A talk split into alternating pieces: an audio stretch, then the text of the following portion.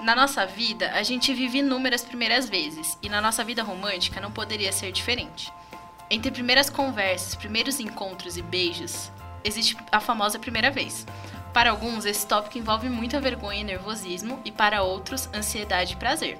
Seja qual for o seu caso, relaxe e goza, porque estamos aqui para te ajudar a lidar com isso. Oi, gente, eu sou a Beatriz. Eu sou a Júlia. Eu sou a Monique. E esse é mais um episódio do Lite com Isso.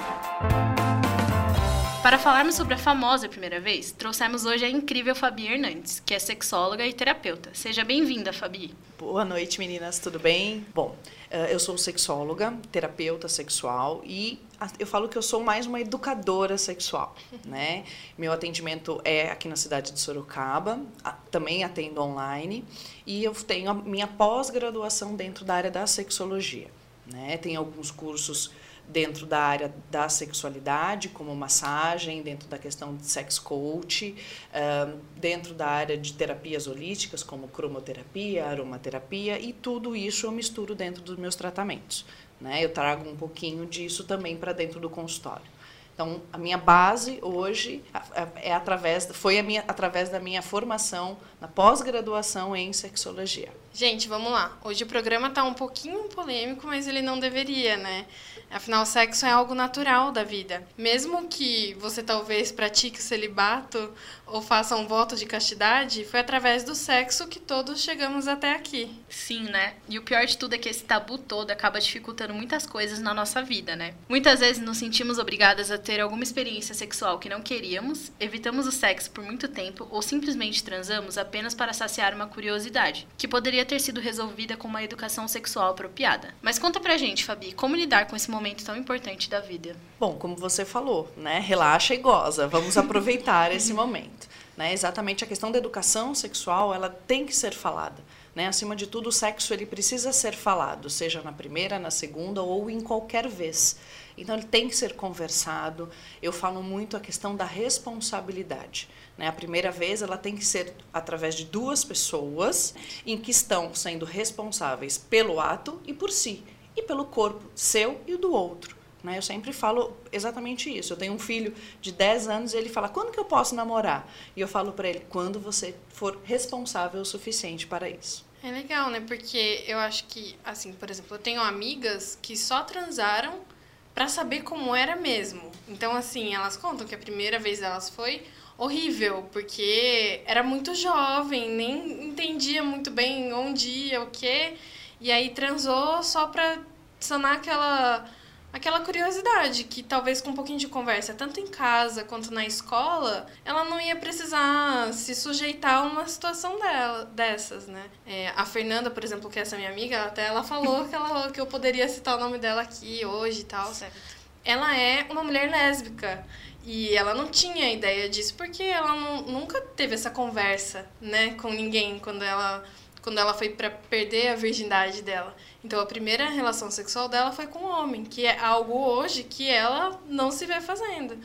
Então, acho que existe um, uma conversa assim bem ampla para a gente ter nesse assunto da primeira vez, né? Ah, sim. E essa questão é não só dentro da escola, como a família, mas até mesmo para a pessoa se conhecer né? Sim. Então, e, o que está acontecendo muito hoje em dia com os jovens é ter a primeira vez apenas para estar inserido num grupo. Ou seja, para eu estar naquele grupinho de amigas, eu preciso né, ser uma pessoa já transante. E aí isso não, não acontece, né? Aí a gente tem mulheres e homens, até meninos frustrados já na, logo na primeira vez. E a primeira vez vai ditar muita coisa dali para o resto da vida sexual desse indivíduo. E pegando o gancho no que você falou, tem um amigo meu que ele já tem é, 27 anos, ele é virgem e rola uma pressão muito grande assim por parte das pessoas mais próximas dele para falar assim: "Ah, e aí quando você vai perder a virgindade aí, nossa, mas você já tá velho, né?". Sempre tem essa, parece que a pressão é um pouco maior assim, principalmente para homem. Sim, a pressão tanto para homens é muito para homens é muito maior. E muitas vezes é uma questão de eu não quero, ponto. Eu não, não é o meu momento. Só que a gente vive numa sociedade erotizada. A gente vive numa Sim. sociedade em que se você é um ser transante, você é uma pessoa do, do nosso convívio. Senão Sim. você é um ET. Sai daqui. Tá excluído. Você é uma né? criança, você é né? uma criança ou você tá fora do nosso grupo porque você não, não tem assunto para falar com a gente, né? Então, isso é muito comum e por ser um homem, a- a- o peso é muito maior, né? Haja visto da nossa sociedade que leva ainda tios, pais e amigos levam meninos no, no início da adolescência, muitas vezes com 12, 13 anos, a casas de garotas de programa para que ele perca a primeira vez. E isso para muitos é assustador, né? É e vai absurdo, refletir né? Exato, e está refletindo isso na vida adulta. Né? Eu tenho pacientes que vão ao teu consultório porque não sabem lidar com o próprio corpo, porque a primeira, de- a primeira vez dele foi imposta e ele não vê razão para aquilo. Né? Eu tenho um paciente, por exemplo, que ele, ele é ele se autodenomina assexual. Então, por quê? Ele não tem, ele não, não ele é um, um ser, ele- nós descobrimos juntos que ele é um ser assexual. Sim. Né? Então, ele é um indivíduo assexual e para ele tá tudo bem, gente. É, a gente tem só que respeitar a, a Sim, opção dos sim. outros, né? Mas, infelizmente, a gente tem aí essa, essa cobrança por, por ser homem. Só para explicar melhor pro pessoal que tá ouvindo a gente, porque pode ter gente que não é familiarizado com esse termo, o que seria uma pessoa assexual? Bom, o assexual é aquele que não tem atração sexual pelo outro. Então ele não tem atração. E aí ele, indiferente com quem ele se relaciona. Ele se relaciona com outras pessoas, sim, mas não existe uma atração sexual. Existem também os assexuais, que são os aromânticos, né? Ou os demiromânticos. E aí a gente tem várias intitulações. Né? E como essa questão de orientação ou identificação de gênero, é, isso é muito pessoal, eu me identifico como, então as estatísticas variam muito. A, a questão de identificação do como eu me identifico sexualmente, da minha orientação, né? da minha identificação sexual, é, é muito pessoal. Né? Então, Sim. no caso dele, ele conseguiu se identificar. É a mesma coisa que a gente tem os pansexuais, os bissexuais. Bi e pan são coisas diferentes. E muitas vezes eles nem sabem né, o que são ou por que são. Então, é necessário a gente sim levantar isso ah, sempre em discussão. É porque é, existem meninas heterossexuais, por exemplo, que não gostam de penetração. E talvez se elas conhecessem um pouco melhor o corpo delas, elas não precisassem passar por uma situação de penetração para perder a virgindade. Acho que a gente tem muito esse tabu do ímen ainda também, né? Eu ia falar exatamente isso. O que é a virgindade? Né? Eu tenho, inclusive até esses dias eu fiz uma publicação, falei lá, tire suas dúvidas. E aí uma, uma menina me perguntou, eu faço sexo oral e sexo anal com meu parceiro. Eu ainda sou virgem? Então, o que é virgindade para você? Então, o assunto sobre virgindade é um, é um universo de informações. Né? É. Então, a gente tem hoje meninas e meninos né, iniciando a sua vida sexual, praticando sexo oral, como uma maneira de, de não praticar o sexo vaginal, vamos colocar assim, né, a penetração, ah, só para dizer que ela é virgem. Né? Mas o que que é a virgindade? Então, é, é um, mais um assunto para a gente trazer aqui para o pessoal É. discutir também. É, acho que a gente leva, levanta nesse ponto muito da moral, principalmente cristã, né?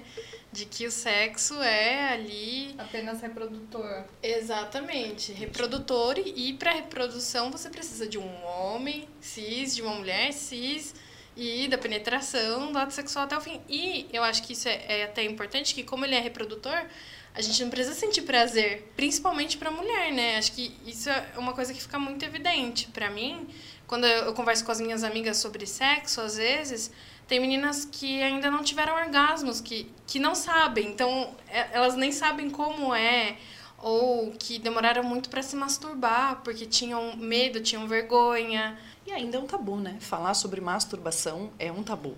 Né? Eu falo que os quatro principais assuntos mais cabulosos entre os pais e filhos é homossexualidade, né? a masturbação e a virgindade. São os três maiores monstros entre pais e filhos. Parece que existe um muro, uma muralha da China, para que esse pai ultrapasse para falar isso com os seus filhos dentro de casa. Por quê? A internet está aqui, é fácil, a pessoa, a criança, né, o pré-adolescente vai lá, entra na internet, vê o que, que ele acha que está certo e ele leva isso para o amiguinho. Né? Lê do engano aquele pai que tem um filho por volta dos 9, 10 anos, acha que o filho nunca procurou nada na internet. E se a gente olhar a pornografia atual e a pornografia que acontecia há 10 anos atrás, elas são totalmente diferentes. Né? Então, houve uma evolução. E hoje, para a formação cerebral de uma criança, ver aquela cena de pornografia, ver a cena que muitas vezes é uma cena violenta, aquilo fica registrado. Né? E meninas que se iniciam na, na vida sexual, no caso dessa sua amiga, por exemplo, né? que ela, ela é homossexual assumida, né? mas ela teve que ter uma penetração vaginal para com, uma, com um homem, coisa que nem era do, daquilo que ela gostava. Sim. Né? E, o que é está acontecendo é exatamente isso. Né? Nunca tiveram um orgasmo, se sentem violentadas, e aí eu arrasto isso para o resto da vida. É, né? E acho que tem muito é, da gente se descobrir mesmo. É, por exemplo, eu lembro que quando eu surgiu essa dúvida na minha cabeça, eu fui perguntar para minha mãe e a minha mãe respondeu assim: "Ah, sexo é uma coisa que só adultos fazem". Para mim, naquele momento foi o suficiente, porque eu não era adulta, então não me interessava. Passou um tempo, eu já comecei a indagar, epa, peraí, por que, que só adultos sabe? Eu não posso nem saber o que, que é isso, né? E aí a gente descobre através do pornô. Acho que boa parte não conheço ninguém, na verdade, que nunca tenha visto um, um vídeo pornô. E isso acaba para algumas pessoas delimitando como elas vão agir. Então tem homens que acham que certos movimentos ou que a força, que a brutalidade causa extremo prazer na mulher, quando não é bem assim. Às vezes Pode ser, mas, né? Mas são raros os São casos, raros os né? casos. O que está acontecendo é, uh, os meninos estão assistindo o pornô, o hard, que a gente fala, né? Porque o cérebro pede para que ele veja cada vez coisas mais diferentes, libera hormônios de necessidade para que ele continue assistindo e ele vai cada vez piorando, vamos dizer assim, uh, o seu nível de pornô. E aí o que, que acontece? Ele vai crescendo baseado naquilo como sexo. Então ele não, ele vai buscar, por exemplo, relacionamentos com mulheres, com aquele estereótipo de filme pornô. Uhum, ele vai querer ter práticas e posições e interações exatamente aquilo que ele viu no filme pornô. Ele ele vai ter dificuldade para a vida real né? E aí ele vai praticar a masturbação. E aí, muitas vezes, o que, que acontece? Ele vai praticar a masturbação e é completamente diferente a força que ele faz, por exemplo, no pênis, do que a vida real de uma menina. Né? Uhum. A força vaginal. Então, ele não vai ter também satisfação. O que isso está gerando meninos e meninas ansiosos dentro de consultório, buscando esse tipo de informação. E nada satisfeitos. E nada né? satisfeitos, na hipótese alguma. Inclusive se culpando por isso. Tem uma questão também muito da expectativa criada sobre isso, né? Porque eu lembro que quando eu era, tava assim no ensino médio, nem, no meu grupo de amigos ninguém tinha transado nada, então não tinha, não tinha uma pressão. Mas tinha uma expectativa. E eu via principalmente mulher, acho que cria muita expectativa de como Ah. vai ser, se vai doer. E eu, e eu era uma pessoa muito vai contra- ter velas e pétalas. Sim. E eu era uma pessoa muito tranquila, tanto que eu fui a primeira do meu. Pé no chão até demais, né? Eu fui a primeira do meu grupo, e daí elas ficavam, ai, como foi? Foi lindo. Eu, tipo, não, foi normal, sabe? Mas eu acho que tem, tem essa questão também de como lidar com essas expectativas, porque até nisso a gente acaba colocando muito, né? É, e a gente tem a senhora, o senhor Walt Disney, né, com o mundo de princesa, assim, que a menina indefesa precisa do Sim. príncipe encantado e vi- viveram felizes para sempre. Gente, não existe felizes para sempre, vida de princesa, gente, é caso, até- pode até existir, tá? Eu falo não existe, Sim. mas é uma parcela tão mínima. Né? É. Então, assim, a gente tem que tirar né, é, esse mito da princesa de Walt Disney, porque a grande maioria não vive isso. Sim, né? com certeza. E não se sabe, é uma expectativa, porque a gente. Nós temos, a gente vai fazer uma viagem. Putz, a primeira vez que eu vou para um lugar, eu tenho uma expectativa de chegar lá. né? Eu vou pra praia numa casa que eu vi, que eu aluguei por, pelo Airbnb, por exemplo. Eu chego lá, não é nada daquilo. E a mesma coisa a primeira vez. É, A gente tem que se conhecer, conhecer o parceiro. A mão vai aonde, o pé vai aonde. É tudo a primeira vez. É, a primeira vez a gente não sabe muita coisa, Não. né? Porque a- você pode ter visto pornô, mas nada se compara à vida real, né? Exatamente. Ao senti a sensação que você tá lá, às vezes não é nenhuma pessoa que você tá envolvida romanticamente, mas o corpo produz, né, hormônios que vão falar diferente pra gente na hora que a gente tá ali, né? E uma coisa é teoria, outra é prática. exatamente. Treino é treino, jogo é jogo. Mas é exatamente isso, né? O que, o que que tá, qual é o acordo entre os dois, né? Vamos tentar junto? Até que ponto que a gente vai? Eu acho que tem que existir, eu acredito que tem que existir muito essa questão da conversa. Por isso que eu falo que o sexo ele precisa ser falado. Eu tive muita sorte, eu considero, porque a minha primeira vez foi a primeira vez do meu então namorado.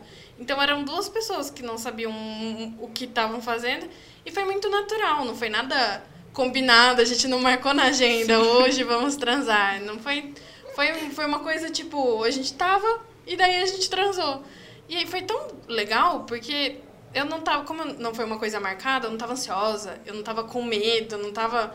Foi uma coisa que só aconteceu. Nem sangrou direito, nem doeu. E eu fiquei assim, tipo, sério? Sério que foi isso? isso? Foi, era só isso. então, e eu acho que assim, foi, foi uma experiência bem legal. Eu lembro até que eu fui sangrar, por exemplo, na segunda vez que eu transei. Mas eu acho que essa naturalidade, ela me deu tanta confiança que depois, tipo, pra mim, sexo era algo muito. Sexo? É, uma parte do meu relacionamento. Só. Não era um tópico, um tema, assim. Ao mesmo pé que eu tenho amigas que são traumatizadas e que levaram traumas por muito tempo. E vocês, meninas? Como foi a primeira vez de vocês? A minha primeira vez foi, foi com o meu primeiro namorado. Foram primeiro, primeiro e primeiro. É, e não foi um negócio assim, nossa, né? Porque, assim, é, embora meus pais tivessem meio que um entrave para falar sobre o assunto por causa da religião da minha mãe, ainda assim eles sempre me instruíram bastante através de livros, né? E conteúdos. Então, eu, eu meio que eu me preparava para essa situação. E quando foi para acontecer, só aconteceu também, sabe? Eu fiquei nervosa, porque é normal, né? A gente sempre tem essa geminiana tá nervosa. E, mas aí foi normal também, né? No seu caso, você não teve sangramento, eu tive sangramento já na primeira vez e, e daí foi aquela só aquela aquela preocupação mesmo de, meu Deus, foi a primeira vez, e agora? Próxima. O que, que vem depois o que, que vem? Eu não vi. O que, que vem? Eu não vi os passarinhos da Cinderela, eu não vi. É exatamente isso, a gente fica esperando, né? Mas peraí, é algo que tão, se falam tanto, mas é Sim. é isso.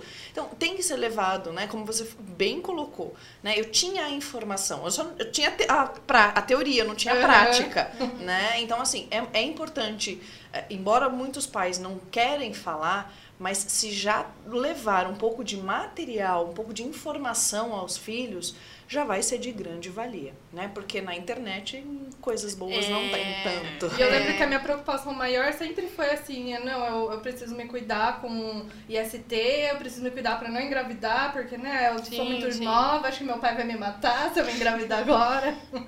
É. Daí, e também tem a questão que, assim, era meu primeiro namorado, a gente se gostava, foi com uma pessoa que pra mim na época era especial. É, então, é, não foi assim, tanto por, ah, eu vou fazer porque eu preciso me inserir nesse grupinho. Embora minhas amigas, na maioria, já, já tinham iniciado a vida sexual delas. É, no meu caso, eu contei mais ou menos meio por cima, mas vamos entrar em detalhes. Expõe. Bom, no meu caso, a minha primeira vez foi com meu primeiro namorado também. E ele, ele era mais velho, então ele já tinha tido muitas relações sexuais. E eu, assim, eu não tinha muita expectativa em como seria, em nada. E assim, eu não tive, não tive em casa, eu nunca tive nenhuma instrução, nada. A minha sorte, eu acho, é que eu sempre soube usar a internet ao meu favor. Então, tipo assim, tudo que eu aprendi, acho que até hoje, basicamente, eu aprendi procurando e, e assim, me masturbava quando era mais nova também. Eu acho que essa, isso é uma coisa muito importante, porque quando eu fui ter a primeira vez, eu já me conhecia. Então ele começou de um jeito, eu falei, mano, para, não é assim, sabe? Mas eu acho que é uma coisa super importante. Daí a é. importância da educação sexual, porque Sim. se eu não soubesse, eu ia só ficar lá deitada legal. É eu isso. acho que, até de modo chulo, quando você não se conhece muito bem e o menino, por exemplo, vem com todas aquelas expectativas do pornô, você acaba virando um buraco. Exatamente. E só isso, né? Só, só isso. Só. Eu também, tipo, é, acho e a que... gente tá, só te cortando, Monique, a gente tá falando de século XII, mais ou menos. Não, a gente não. tá falando de século XXI, é, exatamente. né? E, só que o que acontece é, meninos muitas vezes que têm essas experiências, as primeiras vezes e a base de educação dele é o filme pornô, muitas vezes leva para o resto da vida. Sim, e a mulher aceita aquilo como fato, porque nunca foi falado, nunca foi discutido sobre isso. Então eu tenho pacientes, por exemplo, que já foram no consultório, que tiveram o primeiro orgasmo com 62 anos de idade. Né? Então, assim, por quê? Era casada com o primeiro namorado, os pais nunca falaram, nunca. E o marido dela. E ela descobriu durante o nosso processo terapêutico que ela foi abusada pelo marido por 40 anos. Né? Ele simplesmente ele chegava em casa e falava, vai pro quarto. E ela ia. E era exatamente esse buraco, Ela como você tá ali falando. para servir. Exatamente. Né? E nada mais. Então, é, é importante a gente falar também sobre isso, né? Porque tem mulheres que para elas tá, tá tudo certo, tá? é assim que tem que ser. E não tá. É, a ma- a masturbação acho que fez, assim, total diferença pra mim também. Porque eu já sabia como eu gostava de ser tocada, eu já conhecia, eu já conhecia a minha vagina, então isso é, é importante, né? Principalmente porque no meu caso, eu tava com alguém que também nunca tinha tido experiência nenhuma, né? E eu tive muita sorte de estar com alguém que estava muito aberto a aprender, a ouvir e a tentar, mas assim, eu sei que eu tava meio fora da curva. Porque eu- a, a maioria das pessoas, das meninas que eu conheço principalmente, não tiveram a mesma experiência do, do cara estar preocupado genuinamente. Porque existe, acho que tem aquela pergunta, o famoso foi bom pra você, mas no final não adianta muito, né? Não faz diferença. Não faz diferença. Então, assim, eu tive essa sorte, mas não é todo mundo que tem, né, esse cuidado, principalmente na primeira vez e durante todo o resto da- das relações. Então, acho que tem tudo isso, né? E tem essa expectativa, acho que pro homem é muito tóxico de durar muito. Então, a gente mesmo, não sei se tem meninos ouvindo esse podcast, a gente não aguenta ali uma hora direto, não, não, não tem como. Então, e é, e é isso muito bem colocado, tá? Porque é importante frisar que as mulheres, os meninos, os homens, na verdade, eles precisam de 3 a 5 minutos para eles estarem completamente excitados. Tá? Estou falando de uma amostra geral, tá? De 3 a 5 minutos. As mulheres precisam de 15 a 20. Então a conta não fecha se não tiver uma preliminar. E A gente não diz só a preliminar, aquela que antecede o ato sexual. Porque eu tenho que ter o desejo antes. Que é a fase, a- é a fase principal, né? É a primeira fase da resposta sexual. Né? Então, que é a primeira fase é o desejo, a segunda é a excitação, depois a gente tem o platô, o orgasmo e a resolução. Então, a gente tem que, tem que ter o desejo, antes de mais nada. E eu preciso desse tempo para ter a excitação, e a excitação para que ela vá aumentando, para que a gente chegue nesse platô, para que a gente consiga ter esse orgasmo. Então, as mulheres, meninos que estão nos escutando, tá? Vão com calma, capricha nisso, porque é o nosso tempo é diferente, o tempo das mulheres é diferente. Então, vai com calma que de 15 a 20 minutos você vai conseguir, se bem feito, bem Não lembrado. é miojo, tem- gente. Não é miojo, não adianta, três minutinhos não vai ficar pronto. Mas é necessário a gente falar. Exatamente porque está gerando ansiedade né, nos, nos homens, como, como um todo, de que eu já estou pronto, ela também tem que estar pronta. Né? Isso a gente tem que falar também. E uma coisa que eu gosto muito de falar na questão de educação sexual é não tente a penetração caso a mulher não esteja lubrificada. Sim, sim. Uma você traumatiza, você machuca e ela não vai mais querer olhar na sua cara, né? E assim, outras, co- outras coisas que a gente sempre leva é, por exemplo, a cuspidinha. Gente, saliva não é lubrificante, ok? Meninos que estão nos ouvindo, saliva não é lubrificante. Na verdade, ela é uma porta de entrada para infecções.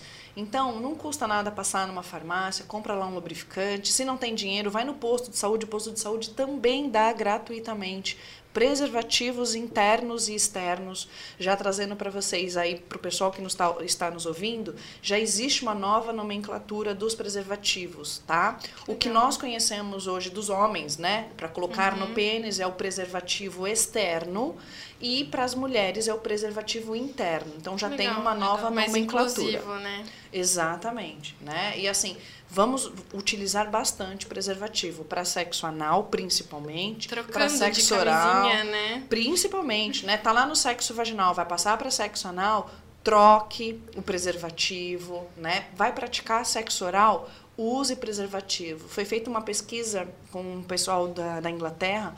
Ah, da Inglaterra, a gente não está falando do Brasil, a gente está falando do pessoal da Inglaterra, tá? Não, aqui no Brasil não acontece isso. Eu tenho certeza que os números são bem melhores.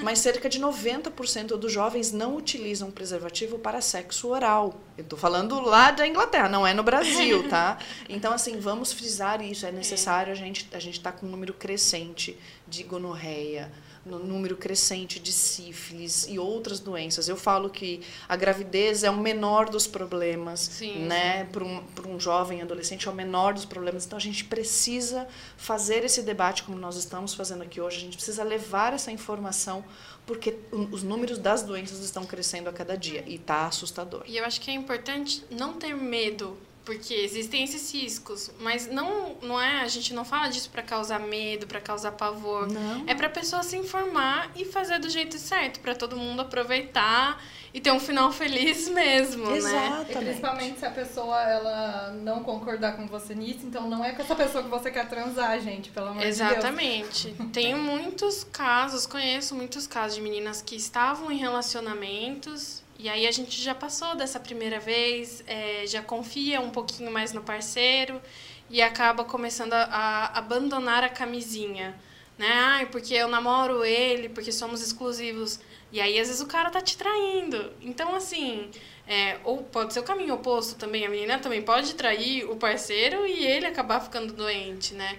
Então, assim, a camisinha é, é algo que a gente tem que levar pra, Pra vida. Pra vida. É. Casado e tudo mais. E, E olha que interessante, né?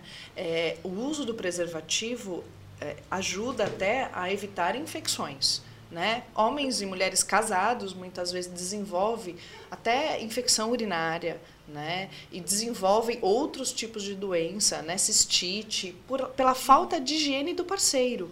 Né? Até o próprio esperma do homem, se ele está com um pH alterado e penetrar a mulher sem o preservativo, ele pode sim passar uma infecção para ela por falta de higiene, né, no caso, ou ah, o esperma ele pode mexer com o pH vaginal, fazer com que aquela mulher desenvolva uma candidíase uma, ou até mesmo uma, ou- uma outra infecção. Né? Então é importante, como a gente falou, utilizar o preservativo. Eu falo que tem que fazer um xixizinho básico pós o sexo, Sim. né, para evitar aí no- na entrada do canal vaginal, se ficar algumas bactérias do xixi, já vai lá e expulsa. Então a gente tem que se prevenir, é saúde. Sexo é saúde, sexo é saudável, né? Tem que ser feito. Todo mundo veio do ato sexual, ninguém veio da chocadeira, né? Ninguém, garanto para vocês, não existe ninguém aqui que é da chocadeira, né? Então assim, é, é necessário a gente falar sobre isso, principalmente na questão da preservação para os nossos jovens, porque o bicho tá pegando aí fora. sim. É, aproveitando também esse gancho é, de, estar- de estarmos falando sobre as infecções sexualmente transmissíveis, eu acho que é importante comentar também sobre o uso do preservativo por pessoas casadas, né? Que às vezes a pessoa acha assim, ah, eu não vou usar porque eu já sou casada, né? E recentemente eu fiz uma reportagem sobre, sobre a, a história de vida de pessoas de sorocabanos que convivem com HIV e das pessoas que eu entrevistei, a maioria adquiriram é, né, o, o diagnóstico casadas. Então acabou, acabou com aquele estigma de né, é só o LGBT, é só é, a pessoa solteira, né? A pessoa casada também pega AIDS. Não, e a gente também, como eu falei, a gente está num número crescente das ISTs, né? A gente está tendo muito idoso apresentando ISTs, Sim. né? Sífilis, aqui em Sorocaba, eu andei conversando com umas amigas ginecologistas, que está aparecendo de gente com sífilis dentro do consultório está absurdo, está apavorante. Então a gente tem que falar sim, né? In- Independente da idade, né? É casado, se, se né? É, é- tudo bem, nós somos exclusivos, mas por que não? Né? Hashtag por que não? Vamos colocar. Uhum. Tem até a sexóloga que eu adoro, que eu acompanho bastante, o nome dela é Ana Canosa, psicóloga e sexóloga, e ela fala muito, ela tem uma, chama hashtag por que não? Né? Então, por que não utilizar o preservativo? Na verdade, ela está prevenindo né, doenças. Eu falo, gravidez é o é o menor dos problemas. É o menor dos sim. problemas. Né? Então, mesmo sendo casado, a questão da utilização do preservativo, ele é importante. Ele é importante, sim. Inclusive, uma das entrevistadas foi justamente assim. é, Era uma senhora super humilde, acho que já vem dessa cultura machista, né? De não falar com as mulheres, principalmente sobre sexo, e não falar sobre é, qualquer coisa relacionada à educação sexual. E ela descobriu, é, depois que o marido já tinha, é, já estava com HIV, ela cuidou do marido, ela ficou com HIV e, e foi isso. Absurdo, É. né? Um absurdo. Né? Então, assim, é, não, não querendo levantar isso, mas por, de onde pegou? O que veio? Sim. Né? Por que não se preveniu? No Sim. caso, se ele, né, se ele trouxe, como ele trouxe, né? Então a gente tem que falar sim essa questão. E gente, tem de graça imposto de saúde Sim. e fica lá, ninguém nem olha você passando ali e pegando. Então, vamos aproveitar, né? A gente vai é, trazendo até um pouquinho de números. É, eu estava vendo uma reportagem é, sobre na ONU. A ONU está com dificuldade por causa da pandemia em comprar preservativos e contraceptivos. Eles estão com dificuldade porque as fábricas da Índia e da China pararam por causa do corona e eles não, tem, não tinham da onde comprar para distribuir para as populações no mundo inteiro que são carentes, principalmente, principalmente na África. Sim. Então a gente vai entrar num problema de saúde pública absurdo nos próximos tempos, pós-pandemia, porque não tem, não tem preservativo para a ONU distribuir gratuitamente para a população. Então, gente, vamos aproveitar enquanto a gente tem aqui e que é possível, vamos se cuidar. E eu acho que assim, é um mito que a gente escuta na escola, às vezes quando a gente é adolescente, tá entrando na pré-adolescência, é, ai, mas na primeira vez não engravida, na primeira vez não pega doença, como se a gente fosse imune na primeira vez, né? E não é, a gente é da mesma forma que a gente é antes, a gente é depois. Exatamente. Não Né? existe uma capa protetora antes, né? É, que nem, ah, perdi a virgindade e agora já posso ficar doente. Não. É. Né? Capa E- protetora é a camisinha. É a camisinha. Exatamente. E, e as pessoas, muitas perguntam, né, por exemplo, para o homem, que sai um pouco da lubrificação da uretra, né, para depois ele ter a- na ejaculação. Se aquele, se aquela lubrificação, se aquelas aquelas gotinhas que antecedem a ejaculação se engravida. Já vou adiantar que engravida. Sim. Então, é desde o início. Ah, não, agora eu vou gozar. E vai lá e põe a camisinha. Gente, É. isso não funciona, tá? Então, tem que ser desde o início da relação sexual É. e coloquem o preservativo para até mesmo para iniciar a relação. Não Exatamente. espere os 48 do segundo tempo, porque pode dar pênalti. Sim, e existe camisinha de tudo quanto é tipo, né? Não tem essa de ah, a camisinha aperta, camisinha atrapalha. Eu, por exemplo, tenho alergia a látex. Então, a camisinha do posto, pra mim, já não é muito legal. Pode me dar uma alergiazinha ali. Mas existem diversos a tipos de feminina, por camisinha. exemplo, ela não é de látex. A, A a externa. interna, a A interna, externa. né? Interna? A camisinha interna, que é da mulher. É, ela não é de látex, ela é de nitrito. Então pode usar, entende? É, ela é então. feia, gente, ela é horrorosa, né? Não sei se todos tiveram a oportunidade, a curiosidade de ir no posto de saúde e pegar uma preservativa. Ela é, medonha. Gigante, gigante. Ela é Ela é gigante, grande. ela é medonha, né? Ela é feia mesmo. Se a gente for É. olhar, ela é feia. Você olha e fala assim, meu Deus, como que vai caber aqui? Exato, Exatamente. exato. A gente dá até medo de ver aquele negócio. Mas, e muita gente não, nunca nem viu a camisinha feminina, né? Ou a camisinha interna. Mas é, é, é legal a gente falar isso, Até né? porque temos meninas lésbicas. É, Exatamente. que eu- esse ponto que eu ia levantar. A gente tá falando bastante com relação às relações Heterossexuais. né? E até entraria em, no, no gay, né? Sim. Para as pessoas gays. Mas daí a gente tem as- o L da LGBT. Sim. Como sim. funcionaria essa proteção para as lésbicas, por exemplo? Porque a, a, a relação é diferente, né? Então, é, como essa camisinha interna tem a mesma proteção para as ISTs É a mesma em coisa. caso de sexo oral? A mesma coisa. E além do que, a, a camisinha interna, ela tem aquele bocal. Horroroso, mas tem, né? Então, quando você eleva, né? Você tira até um pouco de dentro, você pode ver que ela vai proteger toda a parte da vulva, né? Então, ela vai estar encapuzando, vamos chamar assim, a toda a parte vulvar. Então, isso também serve como uma proteção para os casais de, de meninas homossexuais. Queria levantar o seguinte: você comentou anteriormente é, que algumas pessoas chegam com ansiedade no consultório. Que outros tipos de traumas ou, ou, o que que é mais, o que mais pode gerar uma, né, essa falta de educação sexual, essa falta de conversar sobre a primeira vez ou, se- ou sobre conversar sobre sexo ou e educação sexual? Sim, sim. É bom, se for um jovem, né, que não pratica, não tem essa ansiedade, é porque o medo do desconhecido, isso é fato.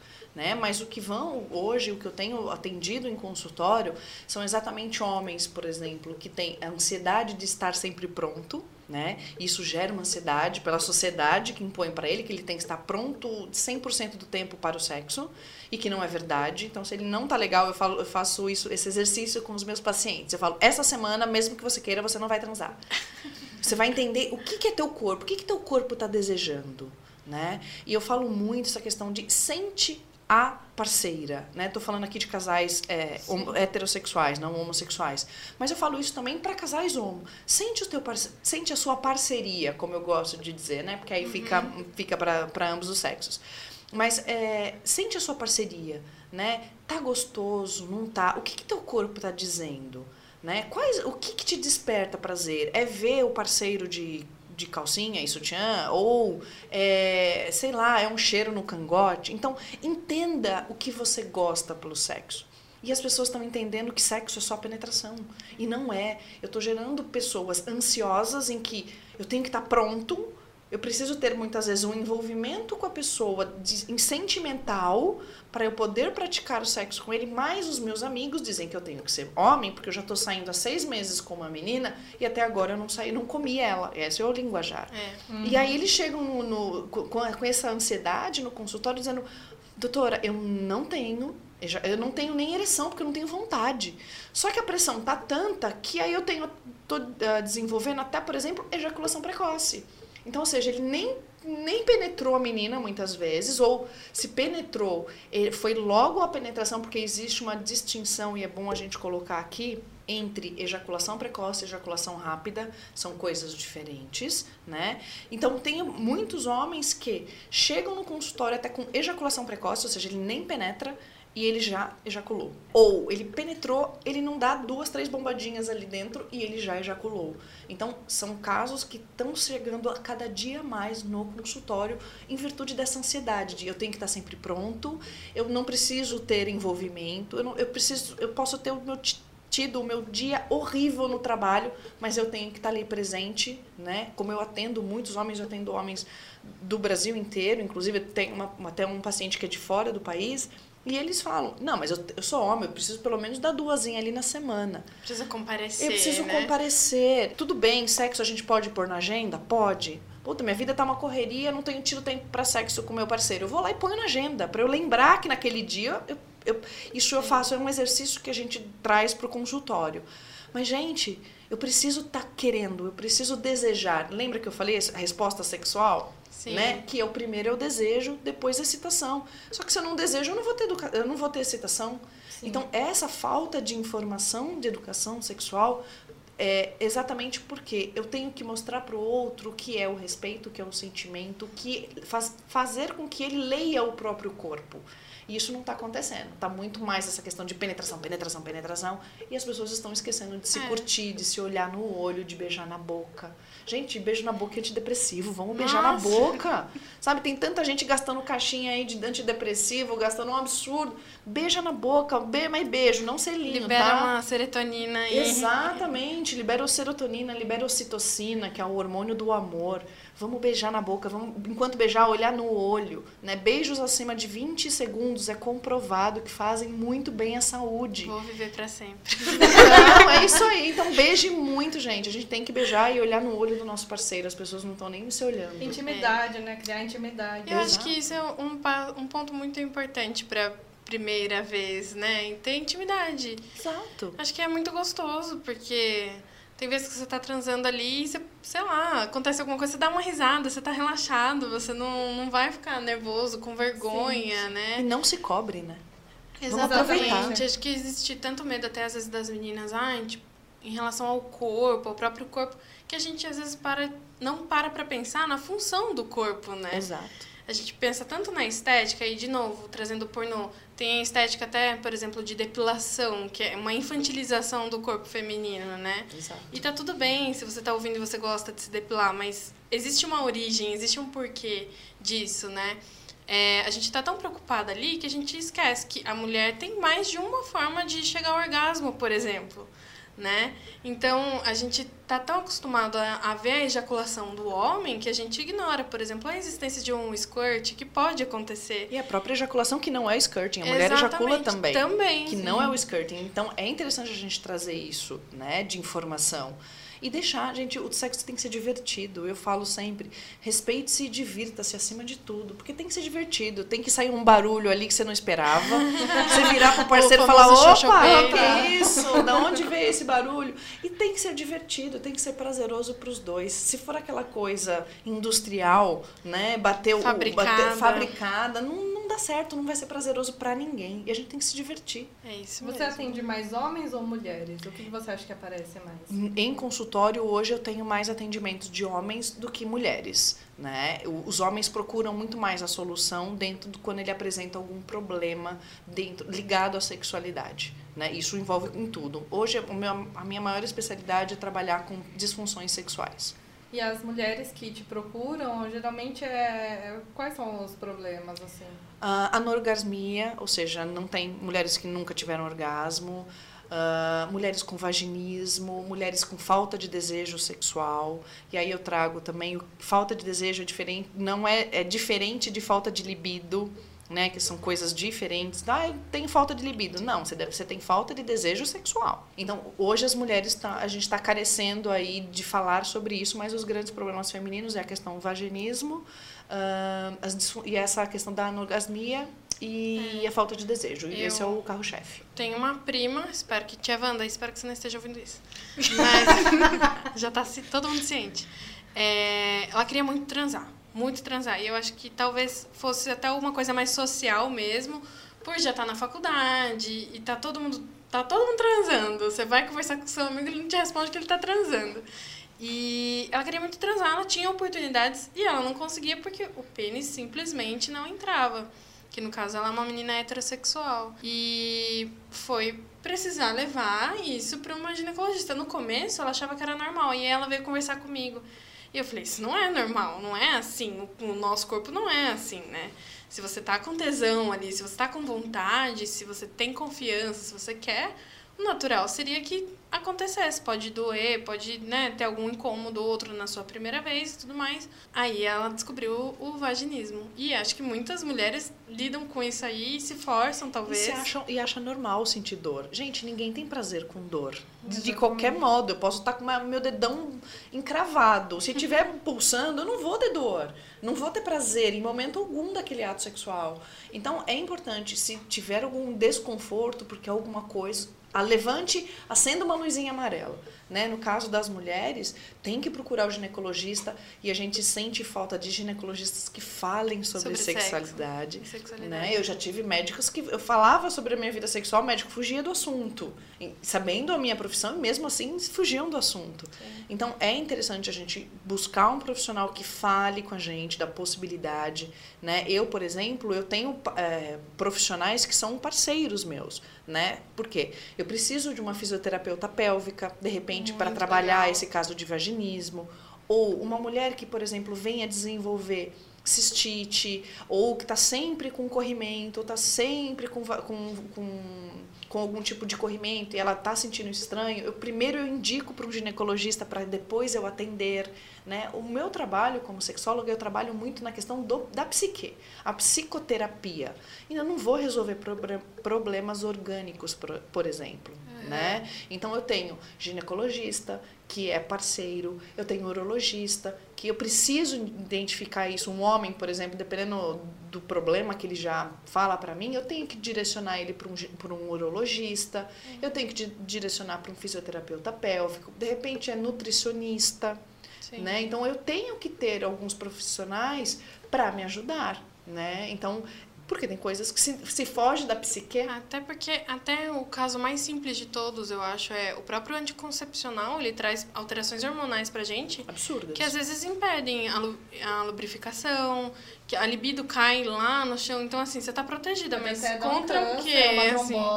Sim, mas eu- assim, eu digo assim, no, no âmbito da sexualidade, é uma coisa, né? Sei lá, você tá tomando um anticoncepcional pra você evitar uma gravidez. Aí você não tem libido. Então, na verdade, você não teria que transar. Então você tá transando por obrigação. Então acho que é uma coisa que é importante que os ginecologistas conversem com a gente e que as meninas se sintam seguras o suficiente, acolhidas o suficiente para poder conversar sobre isso, né? Exatamente. E tem que falar, gente. Não adianta. Como eu, a gente já falei 20 vezes já aqui hoje, sexo precisa ser falado, né? Principalmente pelos profissionais de saúde. Né? Então a gente tem que levar essa informação. Então sentir dor não é legal. O menino se sentir dor também nos testículos, no pênis né? Ele tá lá na masturbaçãozinha dele diária, né? Todos os dias ele vai lá, né? E se, se masturba todos os dias, ele sentiu uma dor de repente no testículo e aquilo vem se tornando corriqueiro. Então leve para o urologista. Então procure um profissional da saúde. Não tentem buscar na internet, porque dor de cabeça pode ser desde falta de, falta de água no organismo, é. desidratação, até um câncer no cérebro. Então não procurem nada no Google. É. Vão procurar profissionais corretos e qualificados para poder te ajudar. Então vai buscar, vai buscar ajuda. Acho que essa foi a maior dica desse episódio. É. Procure informação. É, né, porque o Google tem de tudo, né, gente? Sim, então, informação qualificada, né? Exato. Então, então vamos buscar informação com profissionais corretos, né? Eu já recusei paciente, eu poderia, né, chegar e falar, não, pode vir, vamos lá, vamos tratar, é. tratar um paciente por seis meses e falar, olha, então, não teve resultado, né? Então o problema é você. Uhum. E não, né? Então já, já tive casos de recusar pacientes porque eu vejo que não é dentro da minha área de atuação. Não é com você, né? Então eu indico para que busque uma ginecologista ou busque um urologista em primeiro lugar para ver questão de, por exemplo, falta de libido que o anticoncepcional é, traz, né? Falta uhum. de desejo sexual. Já conversou com a seu ginecologista, de repente, para mudar? Né? Sim. Porque tem alguns com alguns níveis de hormônios um pouco diferentes e que para você vai fazer tudo bem, né? É. Vai, vai, dar, vai dar certo. Conversa com seu gineco. Ah, eu não tá dando certo, eu queria ver um outro método. Leva pro, pro profissional que tá te acompanhando. Só vai fazer bem. E você falou uma, uma, uma frase nos bastidores que eu achei legal, achei importante trazer aqui, falar sobre é, educação sexual não é sobre falar sobre sexo, não, né? Não, é não. é ensinar posições sexuais do Kama Sutra, né? Não, não, tá longe disso. Né? Eu gosto muito de falar que a gente não. A educação sexual, ela, na realidade, ela é sobre sexualidade. E a sexualidade envolve uma infinidade de coisas. Né? É, a criança ela não vai falar sobre educação, ela não vai aprender sobre sexo. Ela vai aprender a se proteger. Ela vai aprender, por exemplo, contra um abuso, como se defender contra um abuso. É, ela vai entender o que é um carinho e o que é um abuso. Né? E isso a gente pode começar desde crianças na troca de fralda né? Então, a gente tem que começar a ensinar o nome correto. E aí a criança ela vai poder identificar que aquele carinho não é um carinho que não foi legal para ela. Então, leva isso para um adulto que esteja dentro aí do, a gente chama de rede de segurança, que aquela criança se sinta seguro, né? Haja visto também que a gente também tem que lembrar que 73% dos casos de abuso sexual no Brasil acontecem dentro de casa. Então, quando a gente fala de educação sexual, a gente está falando em proteger essas crianças, né? Sim. E o maior índice é exatamente contra pais e padrastos nessa as denúncias, né? Nessa ordem, inclusive, porque o adulto ele se vê no direito de usar aquela criança porque ele é um adulto. E a gente precisa mudar isso. A gente tem muito caminho pela frente Exatamente. sobre isso. E pode vir principalmente de pessoas que, teoricamente, são de confiança né, para aquela criança. Exato. Pode ser um tio, pode ser o próprio pai que a gente vê matéria constantemente, pode ser um padre, um pastor, né? Também há casos desse tipo e é a pessoa que você não imagina que poderia, né? Exatamente. E, e tem que ser falado. Eu falo que educação, quando a gente fala educação sexual, se a gente mudar um pouquinho, né? Como a gente estava conversando um pouquinho da gente antes de, de começar a, a falar aqui no podcast, mas se a gente falar, por exemplo, sobre saúde íntima, eu tô falando sobre educação. Né? Eu estou ensinando. O que é educação? É educar, é ensinar. E se eu falar, por exemplo, para um menino que depois dele fazer um xixizinho, ele pega um pouquinho lá de papel higiênico e enxuga né, o pênis dele, ou a menina que ela tem que se enxugar sempre da frente para trás, né, sempre em direção ao ânus e não do ânus para a região uh, vaginal, né, isso já é educação sexual. Né? Então, vamos falar sobre isso. Né? Eu tenho algumas amigas que são professoras de maternal e pré-primário, por exemplo, e que elas falam que chega um menininho, de repente, até com um pipizinho bem vermelhinho, porque está tudo sujo, está cheio de lá de sujeirinha. Então, é importante a gente identificar isso para que a gente consiga ajudar essas crianças. Acho que já deu para perceber que a gente vai ver muita Fabi por aqui, porque a gente tem Muito para conversar sobre esse assunto. E eu nem Sim. gosto de falar, né? Fabi, muito obrigada pela sua participação aqui com a gente. Acho que foi um papo super bacana, deu pra gente absorver muita informação de qualidade que foi a principal dica da, né, desse episódio, buscar informação de qualidade. E eu queria que você deixasse seus contatos para quem quiser procurar bater um papo com você, por onde te acham? Bom, eu queria antes de tudo agradecer aí o convite, né, que a Bia me fez. Quero agradecer a todos aí a acolhida, muito obrigada. Bom, como vocês viram, falam mais do que né? Mais do que o homem da cobra. Então eu vou, vocês podem chamar que a gente vem, não tem problema nenhum, porque eu gosto de falar. É a minha paixão, eu, é, eu falo que é o meu propósito de vida é trazer isso, né? Perfeito. Diminuir o sofrimento do outro quando o assunto é questão da sexualidade, porque tem gerado sofrimento. Eu tenho visto isso a cada dia. Mas vocês me encontram no Instagram como Fabi Hernande, sem H, tudo junto, sem S no final né? Uh, eu faço atendimento tanto presencial quanto online, presencial aqui na cidade de Sorocaba, em breve, talvez, a gente está fechando aí alinhando em São Paulo também e no Guarujá. E, mas vocês me encontram no Instagram como Fabi Hernande, uh, no Facebook também como Fabi Hernande, com I, sem H, sem S, sem Z no final, tá bom? Uh, e vocês me encontram é por aí. É só colocar lá Fabi Hernandes na internet. Eu tenho um site que chama Gerando Leoas, que é um projeto para transformar essas mulheres, né, tanto mães que querem ajudar os seus filhos a falar abertamente sobre sexualidade, para mulheres que a gente fale cada vez mais sobre sexualidade, o casal fale mais sobre sexualidade. O sexo precisa ser falado e tem que ser divertido para todo mundo. Então é isso, gente. Informação e, no fim, para dar esse passo tão importante na vida da gente, né?